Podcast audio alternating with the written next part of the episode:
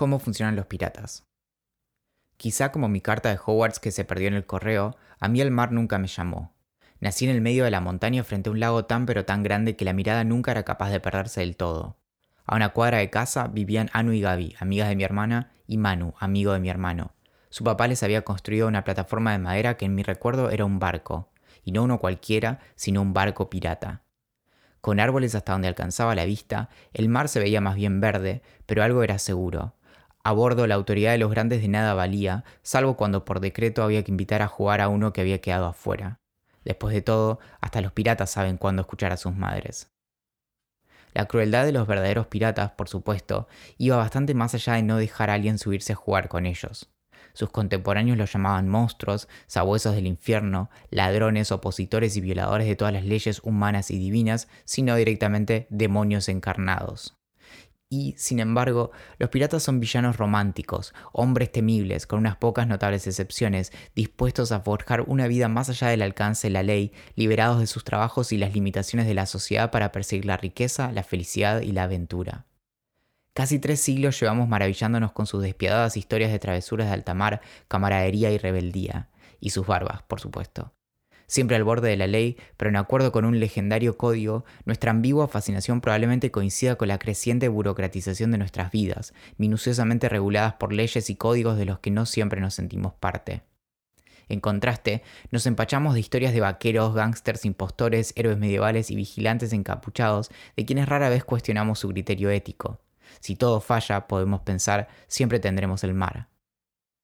Pirata evoca inmediatamente la imagen de un rufián, rayante en el absurdo, con pata de palo, parche, pañuelo y un loro en el hombro, siempre listo para ejecutar el remate de algún comentario, a bordo de una nave cuya bandera negra lleva una calavera y huesos cruzados.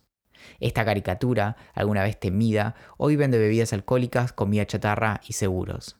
Piratas eran los de antes.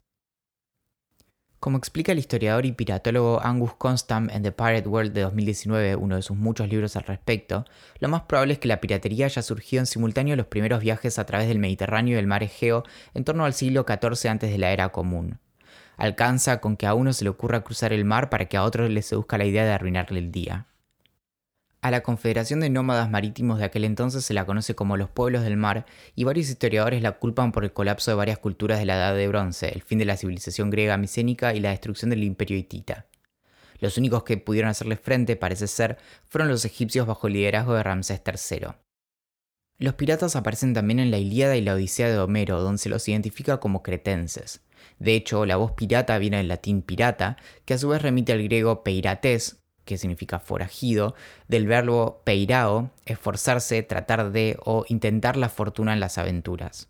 Fue recién cuando en el siglo V antes de la era común Atenas se volvió una potencia naval bastante picante que se acabó lo que se daba, aunque los piratas siempre encontraron dónde esconderse. Quizás su víctima más famosa haya sido un jovencito Julio César, capturado en el año 75 antes de la era común. Según Plutarco, cuando estos sinvergüenzas pidieron un rescate de 20 talentos, una moneda equivalente a unos 27 kilos de plata, César ofreció 50. Una vez liberados, se encargó de perseguirlos y crucificarlos, una amenaza que repitió cada uno de los 38 días que estuvo secuestrado.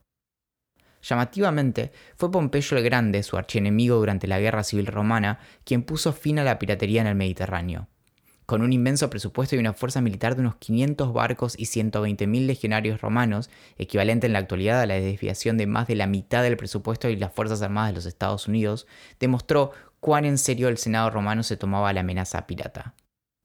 Aunque los disfraces de Halloween de vikingos sean imposibles de confundir con los de piratas, estos hicieron en gran parte su fortuna asaltando ciudades costeras con notable éxito.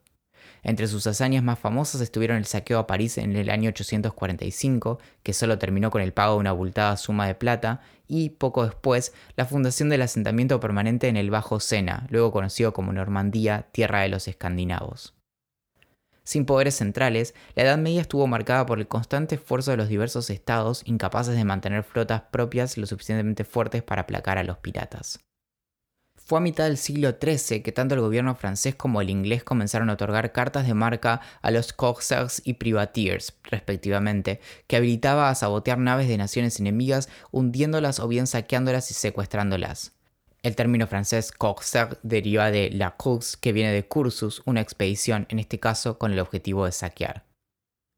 Esta estrategia permitió de algún modo controlar a los potenciales piratas para que encauzaran sus esfuerzos atacando a sus enemigos. Siempre que no se metieran con su monarca, en cuyo caso serían ahorcados, tendrían su protección.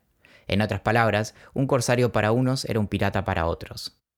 Naturalmente, toda esta dinámica cobró otro cariz cuando el tercero en discordia, España, luego de poner a un suertudo idiota al mando de tres naves para explorar nuevas rutas marítimas, dio con un continente entero repleto de chocolate y algunos metales preciosos.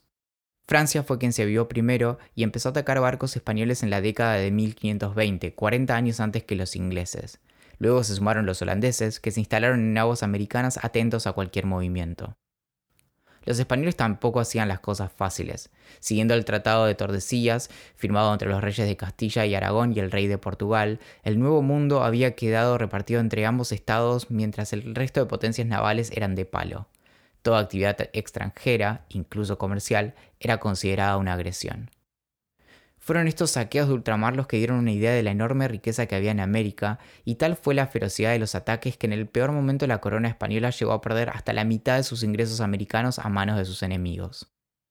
Como referencia a la magnitud de los botines, en un famoso episodio el corsario Francis Drake logró hacerse de la Concepción, una nave que llevaba 26 toneladas de plata, 36 kilogramos de oro y 14 cofres con monedas de plata, el equivalente a la mitad del ingreso anual de la corona inglesa. No extrañe que Drake fuera declarado héroe por la corona inglesa y comparado con el diablo y acusado de pirata por la española. Luego de nombrarlo caballero, la reina Isabel incluso llegó a llamarlo mi pirata. Ah. Las aguas se calmaron, al menos por un rato, luego del Tratado de Londres de 1604 firmado por España e Inglaterra y la cancelación de todas las Letters of Marque emitidas. Este fue el siglo de los bucaneros, habitantes de la española actual Haití, que se dedicaban a cazar animales salvajes para ahumar la carne en un marco de madera llamado bucán y venderla a quienes navegaban por el Caribe. Su incursión en la piratería fue en gran medida una respuesta a la exterminación de los animales en los que se basaba su negocio por parte de las autoridades españolas en represalia por no pagar impuestos. Los bucaneros siguieron cazando, pero esta vez barcos españoles. A medida que España perdía poder a fines del siglo XVII, los ataques bucaneros comenzaron a molestar en el tráfico comercial de Francia e Inglaterra con la América española y rápidamente pasaron de ser vistos como una defensa a una amenaza. Y si bien un buen número de bucaneros optó por conseguirse un trabajo honesto, aunque algunos se habrá hecho DJ, fueron muchos más los que se volcaron definitivamente a una vida como piratas del Caribe. No es exagerado afirmar, como hace Robert R. Lee en Blackbird the Pirate de 1974, que si Inglaterra no hubiera utilizado los servicios de corsarios y piratas durante su larga lucha con España, posiblemente hoy en América del Norte se hablaría castellano en lugar de inglés. Suele llamarse Era Dorada de la Piratería al periodo entre 1690 y 1730 aproximadamente, en el que se dio un marcado aumento de la piratería en aguas americanas, africanas y en el Océano Índico. El mismo hecho de que este término haya sido inventado por autores de ficción y no por historiadores señala su romantización. Casi todo cliché sobre los piratas tiene su origen en A General History of the Robberies and Murders of the Most Notorious Pirates de 1724 de un tal capitán Charles Johnson. Entre sus páginas, plagadas de licencias literarias, figuran las biografías de Barba Negra, Black Bart Roberts, Calico Jack Rackham y William Kidd, entre otros, y se introducen muchas características típicas de la literatura pirata, como las patas de palo, los parches, la idea de enterrar tesoros y Jolly Roger, el nombre de la bandera pirata. Fue esta obra la que inspiró a Robert Louis Stevenson a escribir Treasure Island de 1833 y crear el personaje de Long John Silver, el pirata de una sola pierna con un loro en el hombro. Este detalle, si bien es ficticio, remite a la práctica tanto de piratas como marineros de capturar criaturas exóticas como recuerdo de viaje. Los loros, cabe recordar, además de ser coloridos y hablar, podían venderse por mucho dinero. La discusión en torno a la autoría de Pirates es en sí misma muy simpática. Para empezar, no se ha encontrado registro alguno de un tal Charles Johnson que fuera capitán. Durante un tiempo se dijo que su autor no era otro que Daniel Defoe, pero a pesar del exagerado entusiasmo del literato John Robert Moore, prácticamente no hay evidencia en favor de su teoría. En cambio, como explica Colin Woodard en The Republic of Pirates de 2007, el caso es mucho más sólido en favor de Nathaniel Mist, un editor contemporáneo que publicó obras de figuras controvertidas como Louis Theobald y precisamente Daniel Defoe. Como nos recuerda Constant, a los verdaderos piratas de la historia, hombres de carne y hueso, y en algunos casos madera, para quienes el naufragio, el hambre, las enfermedades y la muerte violenta eran una amenaza constante y cuyas carreras generalmente se medían en meses y no años, la idea de que sus vidas fueran románticas les habría resultado terriblemente divertida. Para vivir fuera de la ley hay que ser honesto, advierte Bob Dylan. Y aunque por definición la delincuencia implica el escape de toda autoridad y marco legal, quizá la observación no sea del todo insípida. Los piratas, de hecho, parecen haber seguido este consejo al pie de la letra. En 1776, el filósofo moral escocés Adam Smith publicó An Inquiry into the Nature and Causes of the Wealth of Nations, el tratado que probablemente inició el estudio de la economía moderna. A pesar de la relevancia de sus ideas, su obra generalmente bastardeada con espeluznante ignorancia y reducida a una idea central, la mano invisible, la fuerza oculta que guía la cooperación económica y le levanta el dedo del medio a quienes no estudiaron lo suficiente. Como explica el economista Peter Leeson, la brillante idea de Smith fue el descubrimiento de que muchas veces, para hacer lo mejor para sí mismas, las personas deben hacer lo mejor para otras. De este modo, al buscar satisfacer nuestros propios intereses, somos guiados, observó Smith, como por una mano invisible a servir también a los intereses de los demás. En The Invisible Hook de 2009, El Garfio Invisible, Leeson argumenta que la teoría de Smith aplica también para criminales. Una tripulación pirata de un solo hombre, por ejemplo, no hubiera llegado muy lejos y por eso la colaboración, más parecida a la organización de una empresa contemporánea que la de un grupo de adolescentes perdidos en una isla, era indispensable. A bordo de un barco pirata regían los principios de libertad, igualdad y fraternidad a modo de crítica hacia el autoritarismo y las jerarquías de la época, pero no tanto como ideales románticos, sino como garantías de cooperación. La mayoría de quienes se unían a la tripulación lo hacían por voluntad propia. Mientras que un navío mercante no solía llevar a más de 13 a 17 personas, en un barco pirata la tripulación podía contar con entre 80 y 200 personas, lo cual permite imaginar las condiciones en las que vivían esos pobres tipos. Más que un cabaret o un sauna, lo que necesitaban era una ducha. Como indica el piratólogo Marcus Rediker en Billions of All Nations de 2004, casi todos los piratas contaban con alguna experiencia marítima y tenían en promedio 28 años. En cuanto a las piratas, autores como Joe Stanley en Bolding Her Bridges de 1995 y Laura Duncombe en Pirate Women de 2017 argumentan que existieron muchas más mujeres piratas que las que figuran en los libros de historia, todas con algo en común, el deseo de ser dueñas de su propio destino, cueste lo que cueste. Muchos piratas probablemente se unieron a la causa por nobles motivos, pero la gran mayoría lo hacía por dinero. En tiempos de paz, las flotas estatales menguaban y el trabajo en la marina mercante, aunque estable, era poco redituable. La recaudación anual de un pirata podía ser entre 100 y 1000 veces mayor a la de un marinero, en algunos casos permitiendo ganar en un año lo que hubieran ganado en 40. Y aunque hay que tomar estos números con pinzas, en tanto la mayoría de botines eran más bien modestos y muchos piratas murieron de hambre esperando algún tesoro, una sola expedición exitosa podía alcanzar para jubilarse. Cabe recordar que, a diferencia de los corsarios, los piratas no tenían que repartir su botín con nadie. Asimismo, los navíos mercantes estaban organizados jerárquicamente, con el capitán, sus oficiales y bien abajo los marineros. Esta estructura otorgaba autoridad absoluta sobre la tripulación, incluyendo tareas, salarios, raciones y castigos. Una vez en alta mar, ante un conflicto era la voz del capitán contra la de quien quisiera cuestionarlo. Los piratas, en cambio, limitaban el poder de los capitanes y garantizaban que cada miembro tuviera voz y voto en las decisiones tomadas. Con tripulaciones étnicamente muy diversas y sin una máxima autoridad, su organización se daba en torno a los artículos del código pirata de cada barco, constituciones sencillas que establecían derechos, reglas para lidiar con disputas y los detalles de incentivos y garantías. Estos artículos limitaban el consumo de alcohol, el mantenimiento de las armas y cubrían todo comportamiento que pudiera dañar la capacidad letal de la tripulación pero también establecían premios y beneficios para promover el coraje y la toma de riesgos. Notablemente, al perder alguna parte del cuerpo en batalla, los piratas cobraban un seguro, probablemente para comprar una prótesis en alguna tienda de segunda mano. A bordo de un barco pirata, el capitán era uno más, elegido para ese rol, que incluso dormía junto al resto. Los botines se distribuían según lo fijado en el código y cualquier disputa era arreglada por un improvisado tribunal formado por miembros de la tripulación. Leeson, Rediker y Woodard se apuran en señalar que todas estas características, una activa democracia, igualdad económica, considerable tolerancia racial e incluso cobertura médica, son propias de las democracias contemporáneas y estuvieron presentes a bordo de los barcos piratas mucho antes de la independencia estadounidense y la Revolución Francesa.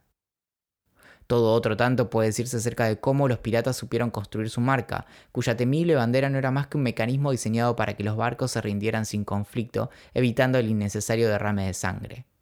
Las historias de tortura y crueldad, a la base de su reputación, servían para convencer a sus víctimas para que revelaran sus tesoros sin tener que llegar a hacerlo realmente. Por ejemplo, hay muy pocas instancias documentadas de piratas que hicieran caminar por una larga tabla hacia el mar a los condenados. Es probable que en gran parte la fascinación que los piratas todavía nos provocan tenga que ver con la forma en que sus vidas representan la libertad, en torno a la sociedad, a las leyes y a su propia conciencia, y la forma en que ésta se traduce en lo ilimitado, lo autónomo y lo alegre de una forma ciertamente idílica. En enero de 1983, cuando un grupo de empleados de Apple que estaba desarrollando la Macintosh comenzó a perder el entusiasmo, Steve Jobs ofreció una máxima destinada a motivarlos. Es mejor ser un pirata que unirse a la marina. Aprovechando cada fibra del imaginario, su genialidad estuvo en convencerlos de que estaban a bordo de un barco rebelde y no de un navío mercante con una rígida estructura en la que en realidad él era el capitán. Lo que nuestros relatos sobre los piratas suelen obviar es la suma importancia que tuvieron para el desarrollo mismo no solo del capitalismo, sino de su fiel acompañante, la democracia republicana. Los piratas, sin más, supieron ser los primeros en no solo adoptar una desvergonzada búsqueda de la riqueza, sino que en aquel afán adoptaron prácticas de autogobierno, códigos de conducta protoconstitucionales e incluso gran parte de lo que hoy llamaríamos identidad de marca, construyendo y explotando su imagen cientos y cientos de años antes de que estas mismas estrategias fueran usadas para vender zapatillas y gaseosas. Quizá nos seducen porque fueron los piratas quienes hicieron lo que tantas personas solo sueñan con alguna vez hacer, irse de casa y de la comodidad de lo conocido en pos de una vida fuera de los barrotes de la sociedad. Incluso quien no defienda lo que los piratas hacían puede inspirarse por este espíritu valiente y aventurero. No por nada jugamos a ser piratas y no marinos mercantes. Aunque a esta altura ya no guardo esperanzas, quizá deba seguir el consejo de Dave Barry y si en algún momento escucho el llamado del mar, cuelgue inmediatamente. Este correo de cómo funcionan las cosas fue enviado el 25 de abril de 2021. Mi nombre es Valentín Muro y desde 2017 todos los domingos envío un correo acerca de un tema distinto, persiguiendo mi curiosidad y encarándolo desde la ciencia, la literatura, la historia y la filosofía. Si querés leer más acerca de lo que hago, puedes entrar en cómo funcionan las o bien buscar cómo funcionan las cosas en Google. Y si quieres apoyar mi trabajo para que lo puedas seguir haciendo, puedes hacerlo desde curiosidad.club. Gracias por escuchar.